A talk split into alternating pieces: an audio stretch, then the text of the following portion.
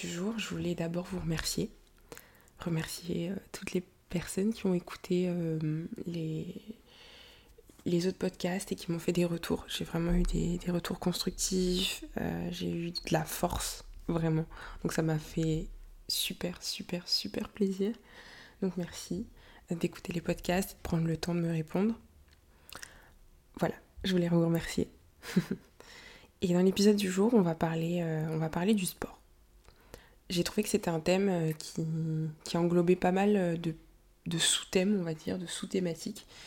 Et je me dis que ça peut être intéressant d'échanger par rapport à ça.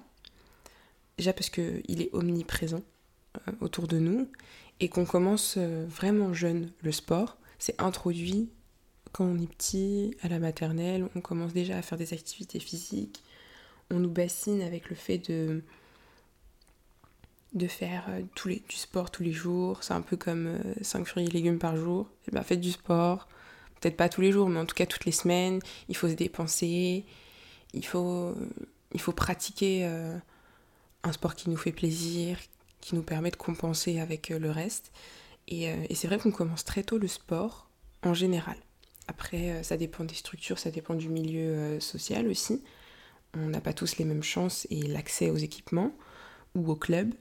Mais en général, euh, en tout cas, euh, l'État fait en sorte qu'on puisse au moins pratiquer à l'école. Et, je trouve que c'est plutôt positif en soi qu'on ait accès au sport euh, très tôt. Ça permet, ça permet de se développer, ça permet de sociabiliser, de développer un peu son esprit critique, voilà, de jauger est-ce qu'on est bon, est-ce qu'on n'est pas bon, d'améliorer sa communication avec les autres aussi. Les sports en équipe sont super, euh, sont super importants, je trouve. On fait le choix de, faire un sport plus individuel ou pas euh, par la suite, mais les sports en équipe, ça permet d'avoir une certaine cohésion et ça permet euh, d'améliorer sa communication avec, avec les gens de notre classe ou avec même les adultes, hein, avec nos, profs de sport.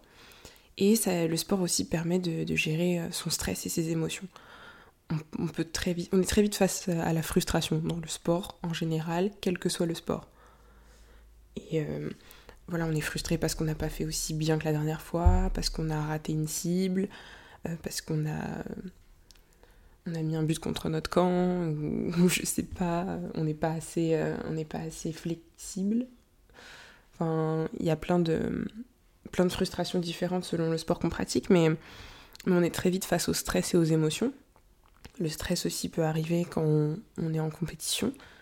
Donc, euh, donc voilà, ça, permet d'être face à ses émotions et d'apprendre à les gérer, d'être face aux autres et d'apprendre à gérer euh, nos échanges. Et ça permet de se faire des potes, en vérité. Je sais pas pour vous, perso, j'ai commencé le sport depuis, depuis toujours en fait. J'ai pas de souvenir que je pratiquais pas de sport. Mes parents eux-mêmes font pas mal de sport, donc euh, ils nous ont inscrits très tôt euh, dans des sports pour enfants. Pour commencer, je fais de la baby gym. Je sais pas si vous connaissez. C'est un truc où en gros des gosses font des roues euh, sur des tapis, quoi. pour résumer. Et, euh, et c'était super. J'ai beaucoup aimé. j'ai des bons souvenirs en tout cas de ça. C'était mes parents qui m'accompagnaient. Ensuite, j'ai enchaîné avec un peu de, de patin à glace. non, de la GRS d'abord. La gymnastique rythmique et sportive. C'était super aussi. Et ensuite, j'ai fait un an de patinage artistique. Ensuite, on a, déménagé et je suis rentrée dans une association. Une association de danse, donc euh, une asso, c'est plutôt léger niveau cours. C'est plus du loisir, en vérité.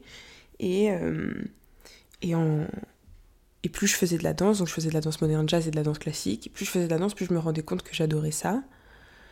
Et ça devenait vraiment une passion. Et, euh, et j'ai décidé de me professionnaliser un peu plus. Je voulais monter en grade et mon rêve c'était High School Musical. Très clairement, je voulais être là derrière. Everybody, clap your hand, tout ça. J'étais vraiment. Euh, je voulais être à côté de Troy Bolton, quoi. Et euh, je voulais taper mes meilleurs chorés dans la cantine du self euh, à Los Angeles. Ce qui n'est pas arrivé. Voilà, spoiler alerte. du coup, je suis rentrée en conservatoire quand j'avais, je crois, peut-être 14 ans. 13-14 ans, ce qui est très tard dans une carrière de danse de rentrer à 13-14 ans. Généralement, les enfants rentrent à 5-6 ans et ils commencent la danse euh, dès tout petit, quoi. Comme ça, le corps est vraiment formaté pour. Or, moi, j'avais déjà commencé ma, ma puberté et ensuite je suis rentrée en conservatoire. Donc j'étais un peu différente des autres filles. Ce que je veux dire, c'est que j'étais plutôt formée. Ce qui d'ailleurs a, beaucoup impacté mon regard sur moi-même. Et, euh, et j'étais avec des filles plus jeunes parce que euh, on disait que j'avais pas le niveau. Donc j'étais avec des filles qui avaient deux ans de moins que moi. Je faisais toujours du classique et de la danse moderne jazz. Il me semble que j'ai commencé avec euh, trois cours par semaine. Et, et je voulais en fait être avec les gens de mon âge, tout simplement. Je voulais être avec les filles qui, qui avaient mon âge et avec qui je me sentirais peut-être plus à l'aise et tout. Donc je, me suis, je me suis déchirée au sport. J'ai fait que ça, de la danse, de la danse, je répétais mes chorés, je me donnais à fond, j'appliquais tout ce que mes profs me disaient, vraiment au pied de la lettre. C'était, je les considérais comme des mentors. C'est, euh, des femmes très inspirantes et j'écoutais tous leurs conseils, j'étais vraiment euh, la bonne élève. En tout cas, j'essayais d'être la, la, bonne élève. Et, euh, et grâce au travail, j'ai pu, euh, j'ai pu sauter une classe qui fait que j'ai été avec les filles d'à peu près mon âge. Et j'étais plutôt bonne. C'est-à-dire que je dansais plutôt bien. Et, je, tous les examens, je les, je les réussissais. Parce que oui, quand on est en conservatoire, en fait, c'est un système de cycle. Donc il y a le premier cycle, le second cycle et le troisième cycle. Et à la fin de ton deuxième cycle, en gros, tu peux rentrer dans une école de danse qui permet de te professionnaliser et d'ensuite passer des diplômes pour devenir prof de danse. Et donc j'ai terminé mon, second cycle haut la main, euh, mais je ne suis pas rentrée en troisième cycle. Je vais expliquer pourquoi. Donc, euh, donc je suis restée 5 ans en conservatoire. Ça a été, euh, été l'une des périodes de... Je pense que ça a été une période qui était très très importante en fait, ça a fait la personne que je suis maintenant. Et je pense que la danse, au même titre que d'autres sports, la danse, c'est vraiment de la rigueur. C'est intense au niveau des émotions et, pour le corps aussi, c'est très intense. La danse classique, euh, au début, j'adorais ça. Et au fur et à mesure, c'est devenu un peu ma bête noire. Parce que euh, je me sentais pas à ma place dans les cours de danse classique. Physiquement, j'étais vraiment différente des autres filles. Elles étaient toutes euh, très fines, très longues, très allongées et euh, très peu de forme. Mais c'est normal, la danse classique c'est comme ça, c'est le corps des, danseuses classiques. Le buste est très plat et très allongé. Les hanches sont très étroites, mais mais il y a énormément de souplesse. On travaille beaucoup la souplesse et, j'étais très souple, mais je me sentais pas à ma place, c'était pas ce qui me correspondait. Je sais que mes parents adoraient me voir danser euh, au spectacle de danse. Donc euh, j'ai continué la danse classique jusqu'au moment où j'ai fait ma crise d'adolescence. Et j'ai dit stop, j'ai dit que je n'en pouvais plus et que c'était plus possible de recevoir des ordres en fait d'une prof, d'une prof en fait, qui disait non, là c'est pas comme ça, là c'est pas comme ci. Et puis je me sentais pas à ma place parce que ma puberté était. J'étais un petit peu plus âgée que les filles, du coup, bah, forcément tu, tu te développes et pas au même pas de la même façon que les autres filles. Donc, euh, parce que dans mon cours, il y avait des filles, hein.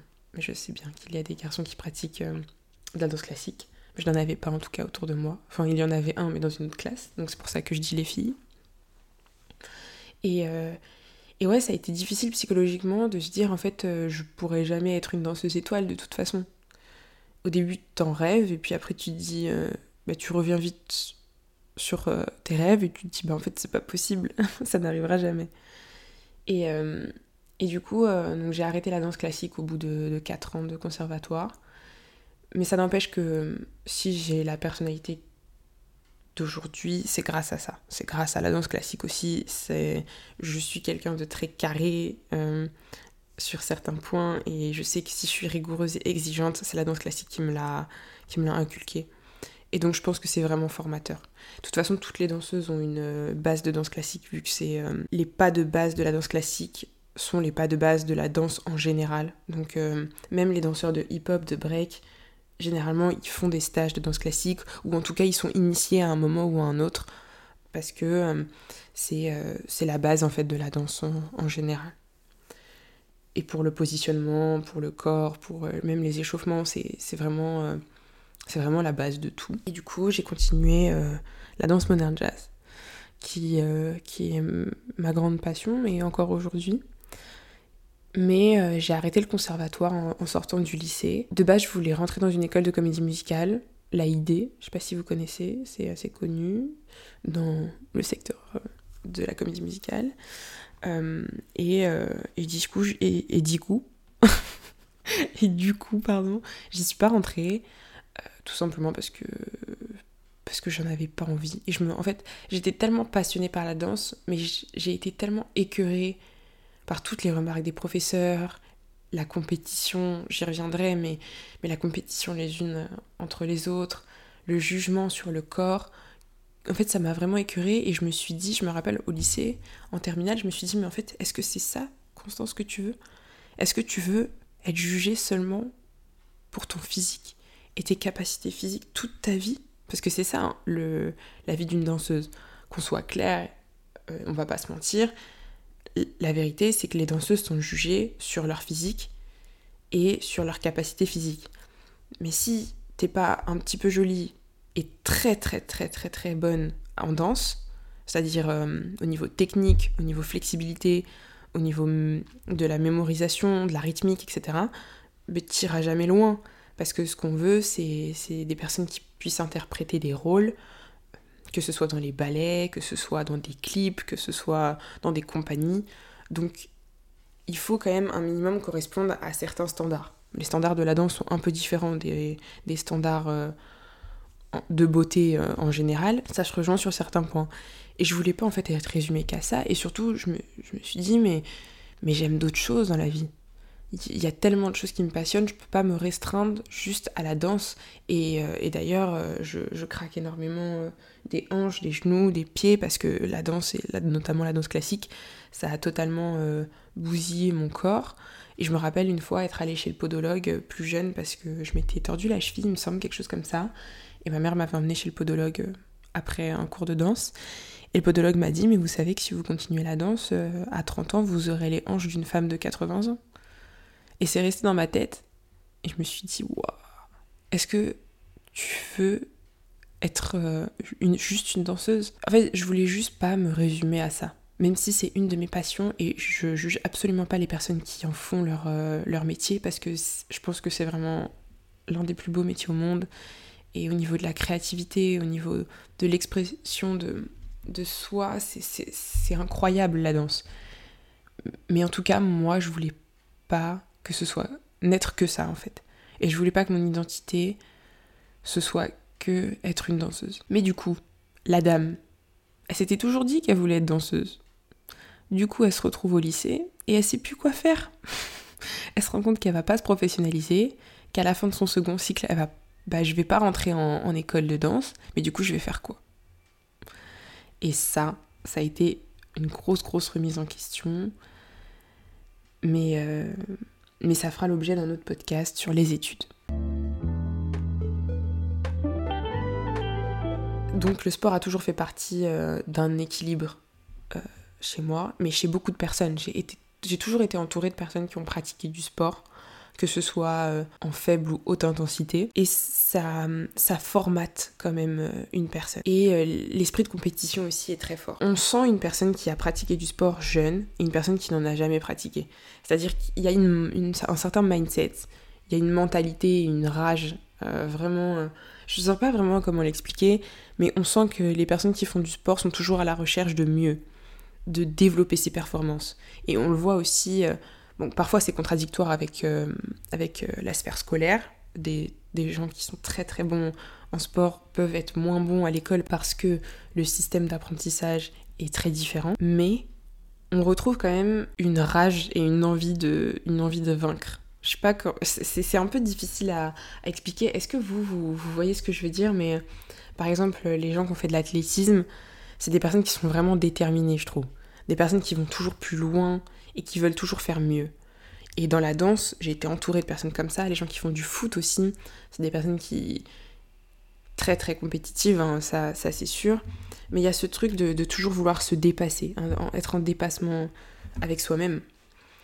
Euh, et, l'esprit de compétition. Et je trouve que c'est un peu négatif dans le sport. Je, je pense que c'est nécessaire pour les gens qui sont dans des sports euh, professionnalisants ou qui sont en compétition pour des sports olympiques, là on est olympique ou paralympique, on est dans une autre, une autre vision du sport, hein. c'est un métier, mais enfin, ce sont des athlètes, mais je trouve que on nous met trop en compétition quand on pratique un sport. On devient un peu dépendant de notre position dans un classement. Et ça peut être nocif parce qu'on se compare toujours. Personnellement, j'ai toujours ce, truc et j'espère qu'un jour j'arriverai à m'en défaire, mais je suis toujours dans la comparaison. Parce que à la danse, quand j'étais plus jeune, que ce soit quand j'étais en association ou quand j'ai été en, conservatoire, il y avait toujours ce truc de oui mais elle, elle est plus souple. Oui mais elle, ses battements vont plus haut. Oui mais elle, son grand écart est plus proche du sol. Oui mais elle, elle va plus vite, elle saute plus haut, elle fait plus, plus, plus, plus. Et du coup, on avait toujours quelqu'un pour se dépasser. Et c'est bien de vouloir euh, toujours faire plus, de se fixer des objectifs, d'essayer de les atteindre. Ça permet d'être performant. Mais c'est aussi négatif d'une certaine manière parce que on n'arrive pas à, être satisfait de ce qu'on fait. Et on n'arrive plus à se réjouir. Et, c'est vrai qu'à un moment, j'étais plus contente. Je passais un examen, je l'avais, pour moi c'était normal, il fallait que je l'aie de toute façon, et ensuite je passais à autre chose d'autre. Mais du coup, tu te réjouis plus pour rien. Et t'es très très critique avec toi-même. Et on est tellement exigeant. Les gens qui ont fait du sport à haute intensité, parce qu'on parle de haute intensité quand ça dépasse 8 heures par semaine. Moi, mon maximum, ça a été 7 heures et demie par semaine quand j'étais en conservatoire et que j'étais vraiment au summum de, mon sport. Donc je suis pas considérée comme une athlète, euh, enfin comment dire, je suis pas considérée ouais, comme une sportive de haut niveau. Mais toutes les personnes qui ont fait plus de 8 heures de sport par semaine sont considérées comme des athlètes de haut niveau, avec une pratique intensive. Et je me dis, ces personnes-là, ça doit être tellement, ça dur dans, c'est un combat en fait avec eux-mêmes tous les jours de faire mieux, de faire plus. Et on, on est tellement exigeant avec nous-mêmes que, que tu, tu mets de côté ta santé. Tu mets vraiment de côté ta santé. Et ça, je l'ai remarqué. C'est-à-dire que les sportifs, ils se la cheville, mais c'est pas grave, il va aller au bout. Je pense à dans une compétition là qui a eu lieu à Roland Garros cette année, il y a une athlète euh, qui s'était euh, qui s'est tordu la cheville. Je je sais plus c'est quoi son nom, mais euh, qui s'est tordu la cheville et elle a continué. Et je crois qu'elle a fait après cette après cette tordu la cheville, je crois qu'elle a continué et elle a fait ouais peut-être a peut-être fait 40 minutes, une heure en plus après, ce, après cette blessure, alors qu'on sait très bien que les athlètes en tennis, les appuis, les genoux, les, les chevilles, c'est clé. C'est-à-dire que si tu te pètes la cheville, tu peux plus faire ton sport. Ou en tout cas, tu peux plus le faire de cette manière-là. Et, euh, et, elle a continué quand même. Et pourquoi elle a continué? Parce qu'elle était en compétition, parce qu'elle avait la rage de vaincre, parce que pour son ego aussi, l'ego rentre en jeu. Et elle s'est dit, euh, je veux pas perdre, je veux aller au-delà. Mais quand on va trop loin, en fait, on, a des blessures qui deviennent irréversibles. Et combien de sportifs de haut niveau se sont blessés et n'ont jamais, pu retourner sur les pistes, sur les stades, à cause de leurs blessures? Et je trouve ça triste, parce que je pense qu'on... Peut-être que c'est les conseillers euh, techniques du sport qui pourraient euh, développer une autre manière de, voir le sport. Je sais pas, j'ai pas de solution, mais, mais en tout cas, c'est un fait. On va tout tellement loin et, on, et le corps est poussé à, à son paroxysme en fait. Et pourquoi? Pour une recherche de performance, pour toujours être le meilleur et pour exceller. Et ça, ça peut être un peu euh, traître dans le sport. En tout cas, dans le sport, euh, je parle de pratique intensive bien sûr. La compétition et la comparaison, quand elle va trop loin, peut vraiment être néfaste pour sa vision de soi-même en fait et ça altère euh, ensuite toute ta vie. Je pense que quand tu n'es plus dans ce système-là, tu, tu vrilles en fait. Tous les, tous les sportifs qui ont dû arrêter leur carrière pour euh, des raisons de blessure, ça doit être. Euh, bah, je pense qu'ils tombent en dépression, ils tombent en. Je pense qu'il y a un syndrome un peu comme ça. Je sais plus comment il s'appelle. D'ailleurs, si vous avez le nom, je suis preneuse. Mais il y a un syndrome un peu comme ça des sportifs qui, quand ils arrêtent du tout au tout, en fait, du jour au lendemain, ils tombent en dépression, en forte dépression, ils essaient de compenser en fait ce rythme effréné euh, qui leur était euh, imposé ou qu'ils s'imposaient eux-mêmes. Et c'est quand même, euh, quand même particulier comme, comme hygiène de vie quand on fait du sport à haute intensité. l'apparence physique, c'est un gros gros sujet aussi. On fait plus du sport pour les bonnes raisons, j'ai l'impression. Parce que le sport, c'est fédérateur, le sport, ça permet de sociabiliser, d'être bien dans sa tête, d'être bien dans son corps. Mais quand on fait ça juste pour euh, perdre un peu de ventre, grossir un peu ses cuisses, avoir un bouti d'enfer, euh, voilà, développer ses épaules ou je ne sais pas ce qu'on veut, je pense que le sport peut devenir son propre ennemi. Tout le monde s'inscrit à la salle en ce moment, en ce moment depuis quelques temps, et je trouve ça trop bien que le sport se démocratise, notamment, dans, notamment à la salle. Je trouve ça trop bien. Euh, c'est super important qu'il y ait des lieux comme ça où on peut tous s'inscrire et, on peut, et, qu'on puisse travailler euh, ce qu'on veut travailler comme on veut en fait. Mais euh, c'est devenu une mode. Qu'on se le dise, c'est devenu une mode d'être d'être inscrit à la salle, d'y aller, de faire son programme, tu prends deux trois photos, ta ta ta, deux trois TikTok, ta ta ta. Enfin, vous voyez ce que je veux dire. On a tous quelqu'un autour de nous qui est un fit boy ou une fit girl. Que sais-je Et, c'est trop bien qu'il fasse ça, mais, mais je trouve qu'on on n'est plus dans le sport euh, thérapeutique. On est dans le sport par rapport à l'apparence physique. Et, euh, et, je trouve ça dommage. Et je vais parler là au nom des filles. Pour le coup, je vais pas parler au nom des, hommes ou euh, non-binaires. Je vais parler vraiment pour les filles. Pour le coup, j'ai l'impression que c'est pas tout le temps les bonnes motivations.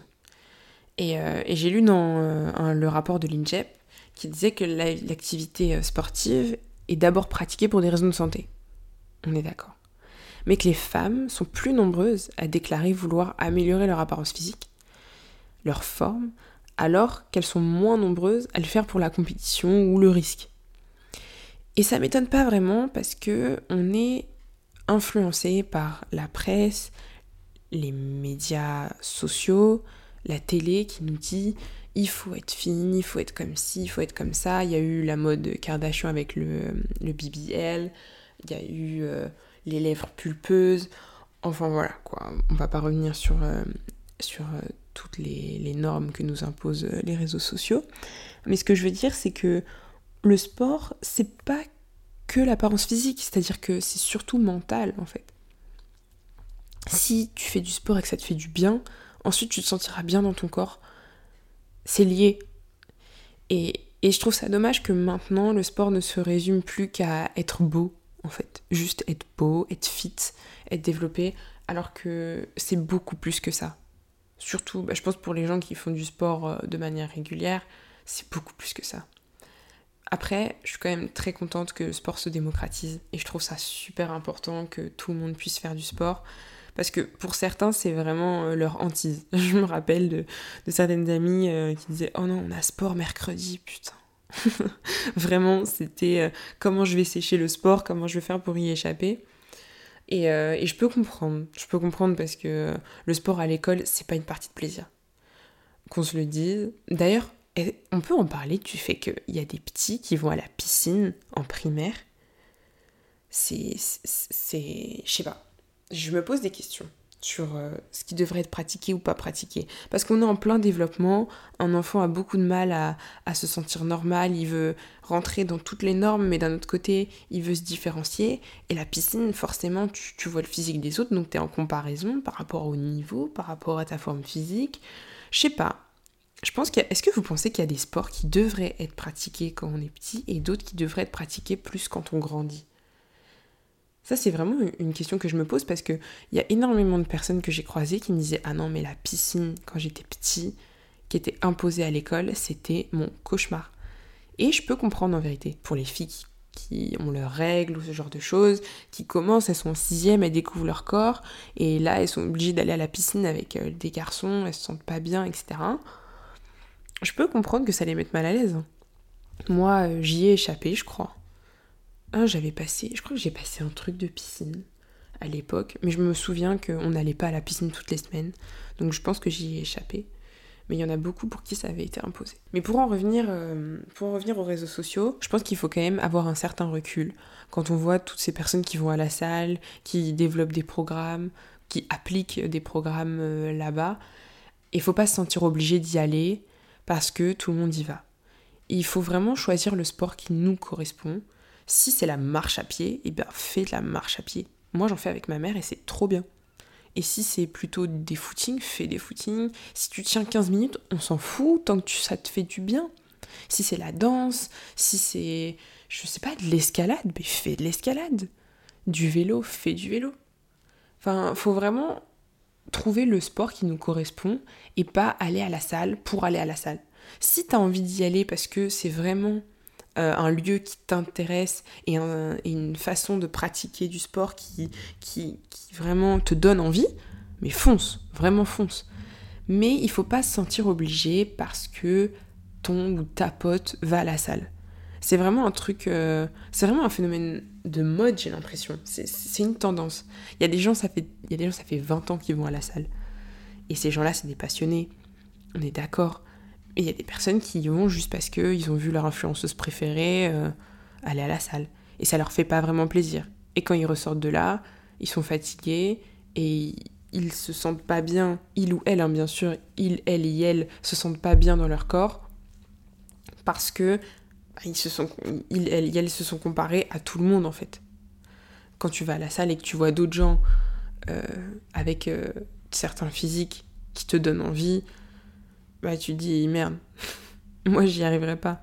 Mais c'est aussi une question de détermination, et... mais je pense qu'il faut pas seulement aller à la salle pour aller à la salle et qu'il faut vraiment choisir le sport qui te correspond. C'est super important. Et si c'est du badminton, et eh bah c'est du badminton. T'es pas obligé de pousser euh, à la salle pour faire du sport. Voilà, je tenais juste à le dire. Faut pas oublier que le sport, il est recommandé par certains médecins comme une pratique thérapeutique non médicamenteuse. Donc c'est important d'en faire, je pense. Si tu as envie, bien sûr. Ou en tout cas de tester certaines choses. Pour, je sais que c'est recommandé pour les maladies cardiovasculaires, pour euh, l'insomnie aussi, et euh, pour certains traitements psychologiques. Ça, peut, ça peut aider. C'est pas la solution, mais ça peut aider. Et si vous avez jamais fait de sport, moi je vous conseille aussi de vous inscrire, parce que à Paris, il y a des cours où on peut s'inscrire juste pour un cours. Et tester en fait. Juste tester un petit, un petit cours par-ci, un petit cours par-là. Si tu as envie de faire du yoga, il y, a des, y a des studios de yoga, des studios de danse aussi. Ou alors euh, de faire un, un five euh, avec des gens autour de toi euh, pour un foot. Pas forcément d'être inscrit dans un club ou, ou dans un conservatoire. Mais en tout cas, de temps en temps, de dépenser comme ça, ça peut faire du bien, mentalement en tout cas. Et ça permet aussi d'avoir conscience de soi, conscience de son corps et de se réapproprier son corps. Parce que quand on est dans la vie active, quand on taffe, voilà, on est toujours sur d'autres sujets. On, est on bosse sur, euh, sur un projet, on bosse avec des gens. Et notre attention, elle est toujours sur quelque chose d'autre en fait. Elle est en projection et elle n'est pas recentrée sur nous-mêmes. Et je pense que le sport, ça permet aussi de se recentrer sur soi-même, sur ses, ses, propres, ses propres émotions, et de, de mieux les analyser, ou en tout cas de mieux les cibler. Je sais qu'après une grosse journée, les grosses journées bien stressantes où, où j'ai été euh, mobilisée vraiment, où je devais être attentive pendant des réunions, des trucs comme ça, après j'ai besoin d'aller courir. Je fais un footing. Et peut-être que des fois 30 minutes c'est bien, des fois 15 ça suffit largement. Mais, euh, mais ça fait du bien en fait. Juste de tu lâches tout, tu souffles, tu, te dépenses. Et, euh, et tu peux peut-être euh, retrouver cette sensation juste en lisant un livre, hein. je dis pas le contraire. Mais le sport, c'est un peu différent. J'ai que une fois, petite anecdote, petite story team, story time, euh, j'ai eu une journée super stressante où j'avais des patrons qui m'avaient un peu pris la tête et j'étais pas bien, J'étais super stressée, j'avais envie de tout casser. Je me suis dit, je vais aller courir. C'était, je crois que c'était fin d'année, donc euh, vers l'hiver un peu. Euh, je décide, euh, je décide d'aller courir. Déjà, il fait un peu froid, il fait noir. Et, mais j'étais quand même déterminée. Je reste dans des zones bien sûr éclairées et je vais courir. Et au bout de quelques minutes, je tombe. parce qu'il y avait un trottoir qui se surélevait et je ne, ne l'avais pas, je ne l'avais pas vu, vu qu'il faisait sombre et que j'étais avec ma musique et je regardais en face de moi, je regardais pas par terre. Et là, je tombe. Je tombe direct sur mon genou. Je m'effondre par terre. Je pense que avoir c'était soit très très drôle, soit ridicule. Mais je me fais super mal. Je trouve mon legging Nike qui m'avait coûté les yeux de la tête. Et euh, je saignais vraiment, mais c'était hardcore. Et en fait, j'étais énervée quand je, quand je courais. J'étais super énervée, j'avais juste envie de tout casser. Et je me suis rendu compte en fait que là, c'était pas le bon moment pour faire du sport parce que j'étais trop énervée en fait. J'étais trop sensible et je faisais pas attention à mon corps, à ce que je ressentais et à ce qui m'entourait. Et c'est mauvais d'être dans ce mindset là parce que tu tombes en fait et tu te fais mal tu te fais encore plus mal que tu n'es déjà mal en fait. Donc choisir le bon moment, c'est ça la conclusion de, de ma story time, c'est il faut choisir quand même le bon moment pour faire du sport. Si c'est le matin, fais-le le matin. Si c'est plutôt le soir, fais-le le soir. Il y en a qui le font même après manger, le soir tard. Bah, si vous voulez, si ça vous fait du bien, mais il faut quand même bien choisir son moment et être euh, en adéquation avec soi-même à ce moment-là. Parce que sinon, tu peux tomber et tu peux te faire très très mal. je suis rentrée chez moi en boitant. Ma mère qui me demande mais qu'est-ce qui t'est arrivé? Et en fait, c'était juste parce que toutes les conditions n'étaient pas, pas optimales et, et j'y suis allée euh, tête baissée quoi. Mais, euh, mais pour en revenir au sport, euh, c'est important de faire un sport qui nous plaît et de pas être influencé par les gens qui nous entourent. Mais je peux comprendre que vous ayez envie de faire du sport avec votre meilleur pote et d'y aller tous ensemble. Je suis pour d'ailleurs. Et, mais choisissez un sport collectif si vous avez envie, un sport individuel si vous préférez. Mais en tout cas, faire un peu de sport, ça permet d'être. Euh, ça permet de se découvrir aussi d'une autre manière. Et de se réconcilier un peu avec soi-même. D'ailleurs, euh, pour ceux qui courent, j'ai une amie, enfin j'ai ma meilleure amie Mathilde, qui m'avait conseillé l'appli Strava. Je sais pas si vous connaissez. C'est une appli qui permet de, de, de se chronométrer, aussi d'analyser nos performances, donc euh, par exemple euh, les kilomètres heure, le, le, chemin parcouru, donc vraiment euh, géolocalisé, et de savoir ce qu'on a fait, ce qu'on n'a pas fait, etc. Donc c'est une super appli que je recommande. Je sais qu'il y a des gens aussi qui courent, qui utilisent Nike, l'application Nike Running, il me semble, quelque chose comme ça. Donc euh, si vous avez des applications euh, à recommander, euh, je suis preneuse aussi. N'hésitez pas à les partager avec les gens autour de vous parce que même si c'est des gens qui pratiquent pas du sport, peut-être qu'ils vont s'y mettre en connaissant une appli. Donc c'est super. Je recommande en tout cas Strava et Nike, c'est des bonnes applis. Et, voilà. C'était ma petite conclusion à tout ça. J'espère que ce podcast vous a plu. Et vous, si vous pratiquez du sport, euh, dites-moi euh, quel sport vous pratiquez. Je trouve ça super euh, intéressant de, voir la diversité des sports. Et dans quel objectif aussi, si c'est des objectifs plutôt psychologiques ou alors plutôt physiques? Super intéressant de, savoir ça. Et, votre avis sur, sur ce que je viens de dire? Je suis, je suis toute oui. en tout cas, voilà. J'espère que ce podcast vous a plu. N'hésitez pas à me faire un retour. Et moi, je vous souhaite le meilleur. Et je vous dis à la prochaine.